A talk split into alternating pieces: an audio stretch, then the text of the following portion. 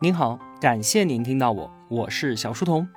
本节目由小书童频道微信公众号和喜马拉雅共同出品。在公众号里面回复“陪伴”可以添加我的个人微信。我们正在聊《近距离看美国》系列，作者琳达。从这期节目开始呢，我们就进入到该系列的第二本书了。总统是靠不住的。琳达为什么会说总统是靠不住的呢？想要搞清楚这一点啊，我们先要从美国总统是什么说起。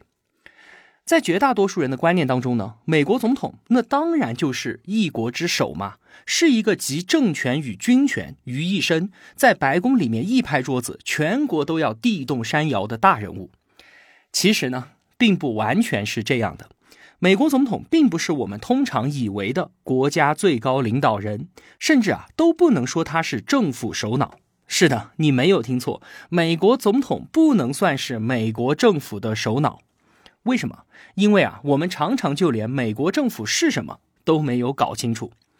很多时候啊，我们在新闻里面会看到，说美国总统当众表达了一个什么承诺，或者是在外交场合释放了某种善意，可随后呢，国会竟然会通过一个完全相反的决议。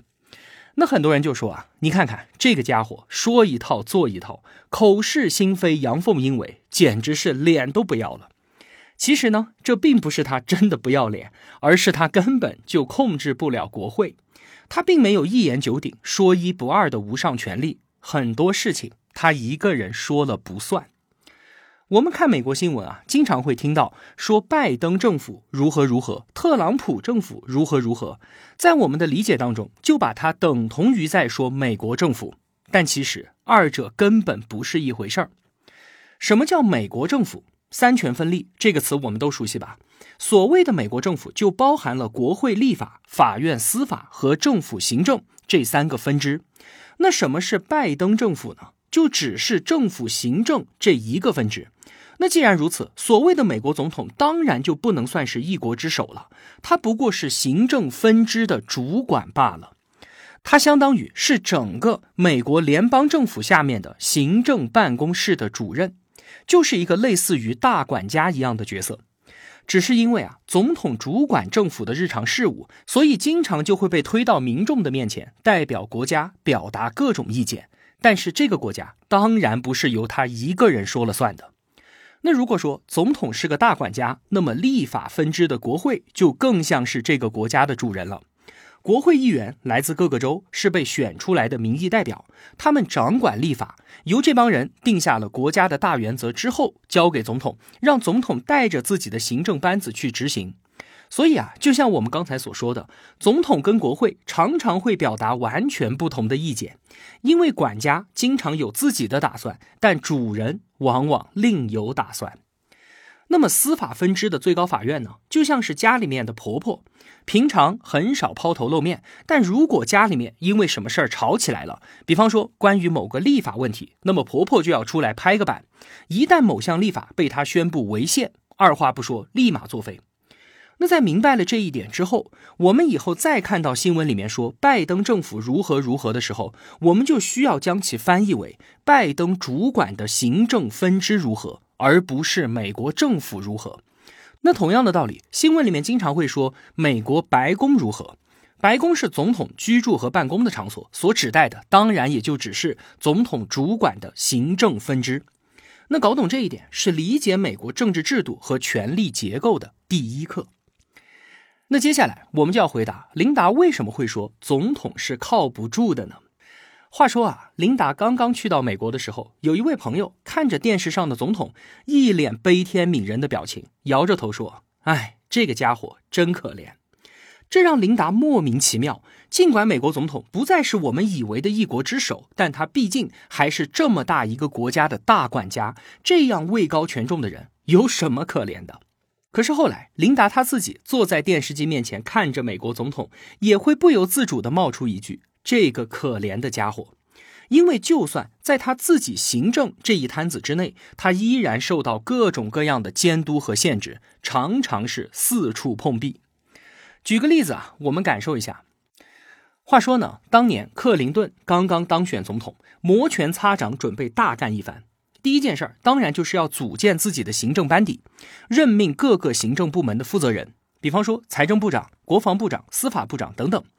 但即便是自己主管的行政事务，也不是由他完全说了算的。在他提名人选之后，国会会有专门的审查机构去进行审查，通过之后才能走马上任。那你可能觉得这犯得上较真吗？不就是走个过场吗？可是还真的就较真了，还把新上任的克林顿弄得非常之难堪。问题啊，就出在司法部长的提名上。刚才我们说，立法、司法和行政是美国权力结构的三大分支，在行政这个分支之下，也有一个司法部，但是它和掌管司法的法院系统是没有隶属关系的，它只是一个行政机构。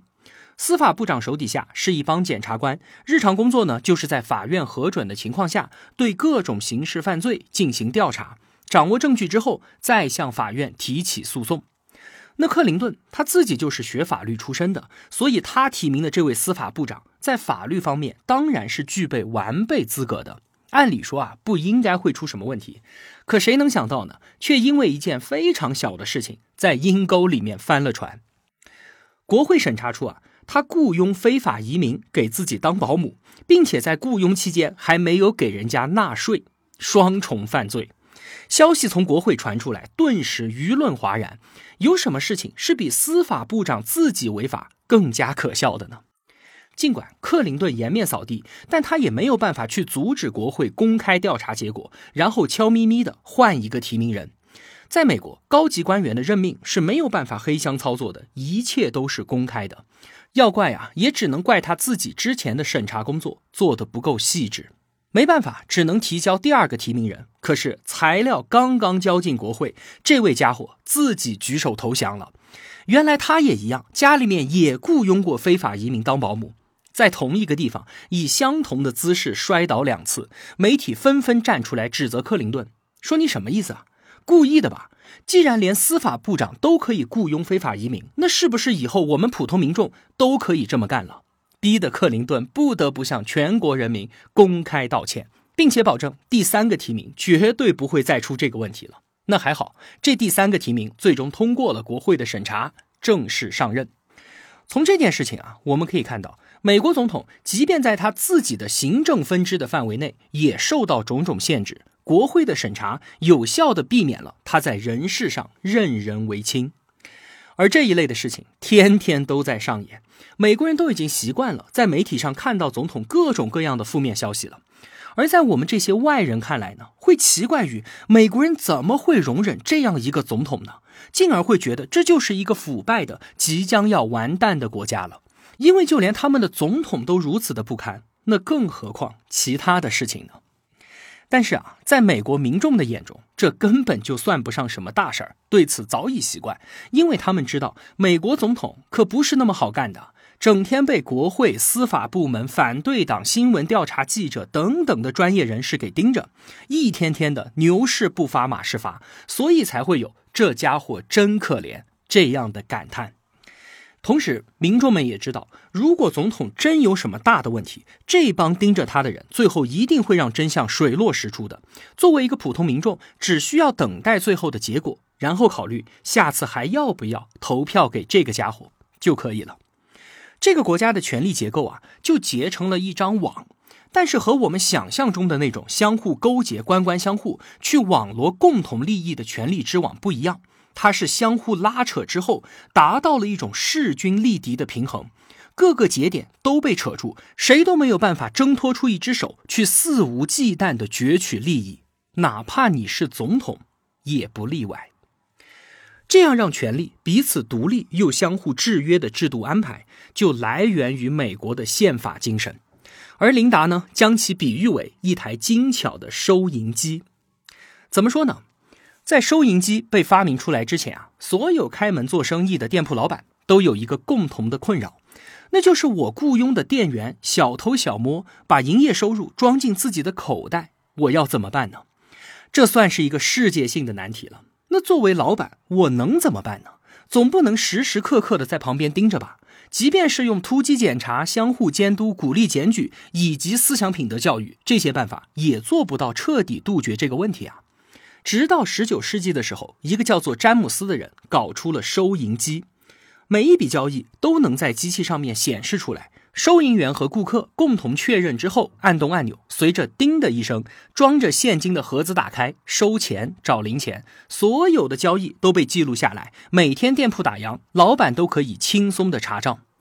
其实说到底啊，收银机就是引入了一个监督机制，通过顾客的当场确认和老板的事后复查，一劳永逸的解决了店员的小偷小摸行为。收银机的发明啊，其实体现了美国人的一种思维方式，就是他们承认一个事实：人是有弱点的，人是不可靠的。这里的人并不是针对某个具体的人，而是泛指所有人。相比于人，他们更相信机器，更相信制度。我们去到建材商店，里面有几百种颜色的油漆，随便选择一张色卡，店员马上就可以为我们调制出相同颜色的油漆来。这并不是因为每家店都雇佣了技术超高的油漆工，而是他们事先做好了配方。任何一个店员，哪怕就是一位小姑娘，只要照方操作。就可以办得到，其中的逻辑就很简单啊。技术再牛的老师傅都有可能出错，但是店员手里面的配方是不会错的。琳达之所以会把收银机看作是一种制度，因为其本质就是引入了一种监督机制，让不可靠的人变得可靠，对于不可靠的行为进行有效的监督和控制。一七八七年诞生的美国宪法，它的设计思路跟收银机是如出一辙。首先，坦然地承认人是靠不住的，那就必须要通过一种机制去限制和防范人的这些不靠谱的行为。设计的第一步就是权力的分割，先是竖着切了两刀，于是便有了立法、司法和行政三大分支。然后呢，再从横向进行切割，联邦、州、市、县。都有自己一套完整的权力架构，他们在纵向上是没有上下级关系的，彼此独立，各自为政，都是由当地的选民直接选出来的。比方说，在司法分支当中，联邦法院对于地方法院就不存在领导关系，州一级法院的法官也不是由联邦法院的法官任命的，不存在上下级关系，他们都是由自己州的公民给选出来的。所以啊，美国人的权力切割原则是：宁肯支离破碎、自相矛盾，也不要全面统一、高度集中。在当年制宪会议上，那一帮美国绅士的头顶盘旋着一个令他们深深担忧的幽灵，名字叫做克伦威尔。在一百年前的英国革命当中，克伦威尔从一个国会议员到组织一支无往不胜的军队，成为了一个传奇式的英雄。可是，在革命胜利、在共和之后，他持军权实行独裁统治，宣布自己是护国公，成为了英国历史上又一个暴君。即便当时英国早已熟悉了三权分立的理论，也有大宪章的传统，但克伦威尔照样独揽了国家的一切实权。解散国会，宪法形同虚设，革命的硝烟未散，英国人就失去了自由。只不过啊，这次台上的强权人物不再叫做皇帝罢了。在联邦政府的三个权力分支当中，最让人不放心的就是在行政分支顶端的总统。为了能够让行政工作有效的开展，必须使其握有诸如军权和财政等等的大权。这些权力于他而言，不就是钱箱里的现金吗？怎么才能够防止总统不被诱惑，不在条件合适的时候也用这些权力做一回皇帝梦呢？类似克伦威尔的故事，我们也很熟悉啊。袁世凯嘛，我们想象一下，他看着皇帝的龙椅，只要自己再往前走两步，然后转身坐下，从此之后，所有的人都要给自己叩头了，这是多么巨大的诱惑啊！而他身边的那些文官呢？只要轻轻的推一把，自己就能够从一个普通官员成为一人之下、万人之上的大臣。他们怎么会不伸手去推呢？而他的那帮小妾，只要上前一扶，自己就能摇身一变成为王妃娘娘了。他们又怎么会不伸手去扶呢？这是一个多么令人着迷的魔术啊！可不要低估了皇帝的生命力，更不要低估了人们对于皇帝的接受力。况且会有人孜孜不倦地告诉民众，这可真是一个好皇帝呀！美国国父富兰克林说过一句颇有代表性的话，他说：“啊，我们知道自己选出来的第一任总统华盛顿是一个好人，可是天晓得以后会选出些什么样的货色。权力导致腐败，绝对的权力导致绝对的腐败。即便选上来的时候，他的确是一个好人，但是如果没有监督机制，依然不能保证权力在腐蚀之下不发生变化。那基于这样的考虑，美国的国父们就着手改进他们的收银机，除了分权之外，又在整个权力结构当中设计了一套内在的安全刹车装置，这就是彼此之间的制约与平衡。于是，在宪法当中故意做出了一些规定，使得任何一个分支的权利都要受到另外两个分支的约束，从而保证任何一个分支都不可能掌握绝对的权利，确保克伦威尔不会借尸还魂。刚才我们提到的克林顿提名司法部长遭遇到的困境，实际上啊，就是总统和国会相互分权与制衡的结果。行政和立法两大分支的工作是紧密相连的，他们之间随时随地都在上演着合作与反对的戏码。那相比之下呢，最高法院的大法官们看上去啊就清高的多了，不经常抛头露面，也不在电视上大出风头，但是他们掌握着一项生死大权。叫做司法复审，哪怕是国会已经通过，总统也签了字的法案，眼看着就可以实施了，但只要最高法院出面宣布此法案违宪，那就直接作废。虽然这并不是宪法明确赋予最高法院的权利，但它已经成为权力制衡当中一个极其重要的部分了，相当于是在美国这台收银机上又加了一个制动阀。关于最高法院的这项生杀大权的由来。我们后面会单独说的。那到这里，制宪者们还是不放心，决定在讨论如何构建联邦政府的宪法当中，补充确定了人民自由权利的十条修正案。这也就是我们之前一再提到的权利法案。从正面看，它是以法律的形式保障了公民的权利；而从另一个角度来看呢，它是以民间制约的方式，又在政府的头上套了一个紧箍咒。对于美国人来说，什么是宪法？它就是一个契约，是大家在没有政府管理就可能陷于混乱的情况之下，做出了一个组建政府的约定。美国宪法的前后两个部分啊，性质是完全不同的。前者虽然也有对政府权力的约束，但它的本质是美国人民向政府授权，把权力授予他们自己选出来的管理者们。而权力法案的部分呢，其本质完全就是人民对授予政府权力的限制。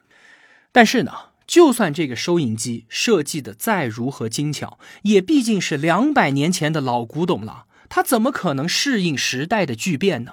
确实，如果我们去读美国宪法的原文，不难从字里行间读到两百年前美国的蛮荒与泥泞，以及当时的建国者们对于未来发展预测的局限和种种的无奈。但是它确立了一种宪法精神，一个彼此独立又相互制衡的权力结构基础，而后来的美国人在此基础之上不断的进行改进与完善。比如说，我们之后要讲的最高法院的司法复审权；比如说，最初宪法规定总统的任期是四年，时间一到就要再选一次，但是对于总统的连任和多次当选是没有什么限制的。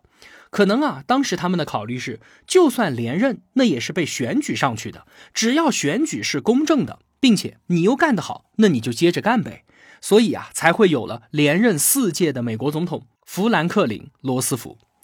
罗斯福啊，他当然是比较成功的。他和美国人一起度过了非常艰难的经济大萧条，每天在收音机里面主持炉边谈话，给困苦中的百姓带来了很大的精神支持。在二战期间呢，又带领大家走过战争岁月，最后在大战即将结束之时病逝于总统的任上。但是啊，即便有罗斯福这样正面的例子，美国人还是觉得应该在连任期限上加以限制。所以在罗斯福去世六年之后的一九五一年，宪法第二十二修正案就规定了一个人只能任职总统两次，这是对于收银机的又一次改进。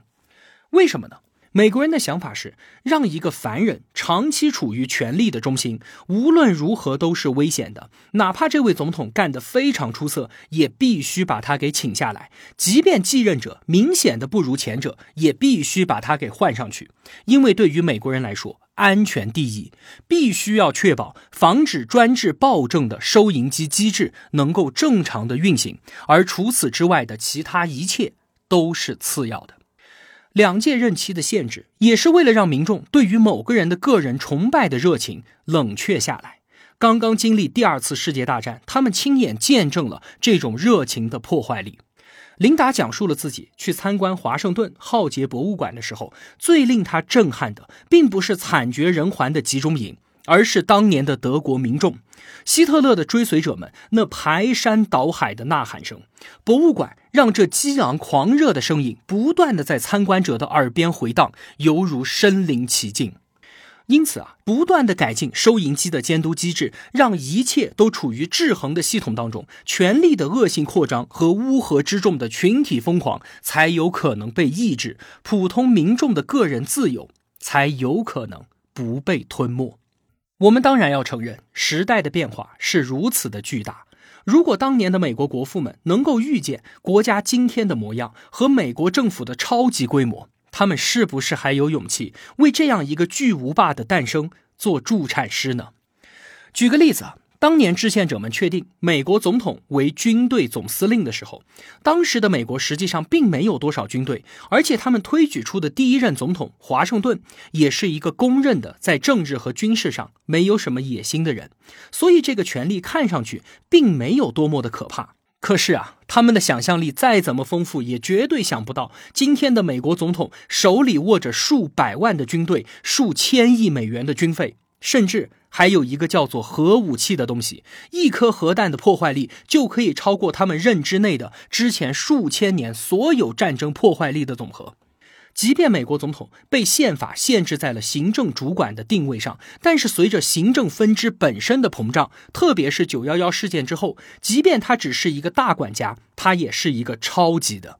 但是，我们也确实看到了一个令人难以置信的现实，那就是两百多年过去了，世界发生了翻天覆地的变化，许多国家的宪法不断的修改，甚至是几经推倒重来，也还是没有办法避免政局的动荡。而美国却能够稳定的按照两百年前的宪法设计，三权分立始终维持平衡，行政权力也在正常的交替，任期一到。如果竞选失败，那就乖乖下台，把一切大权连同核武器一起交给竞争对手。而之所以能够维持两百年依然如此，其根本原因还是美国的宪法文化已经深入人心了。宪法在美国不是一张纸一份文件，而是深植于所有人心中、已经沉淀固化下来的观念。这是他们得以在这片土地上自由生存的保障。好了，这期节目我们就先聊这么多了。下期节目呢，我们来讲一讲美国历史上最不光彩的政治丑闻——水门事件。我是小书童，我在小书童频道与你不见不散。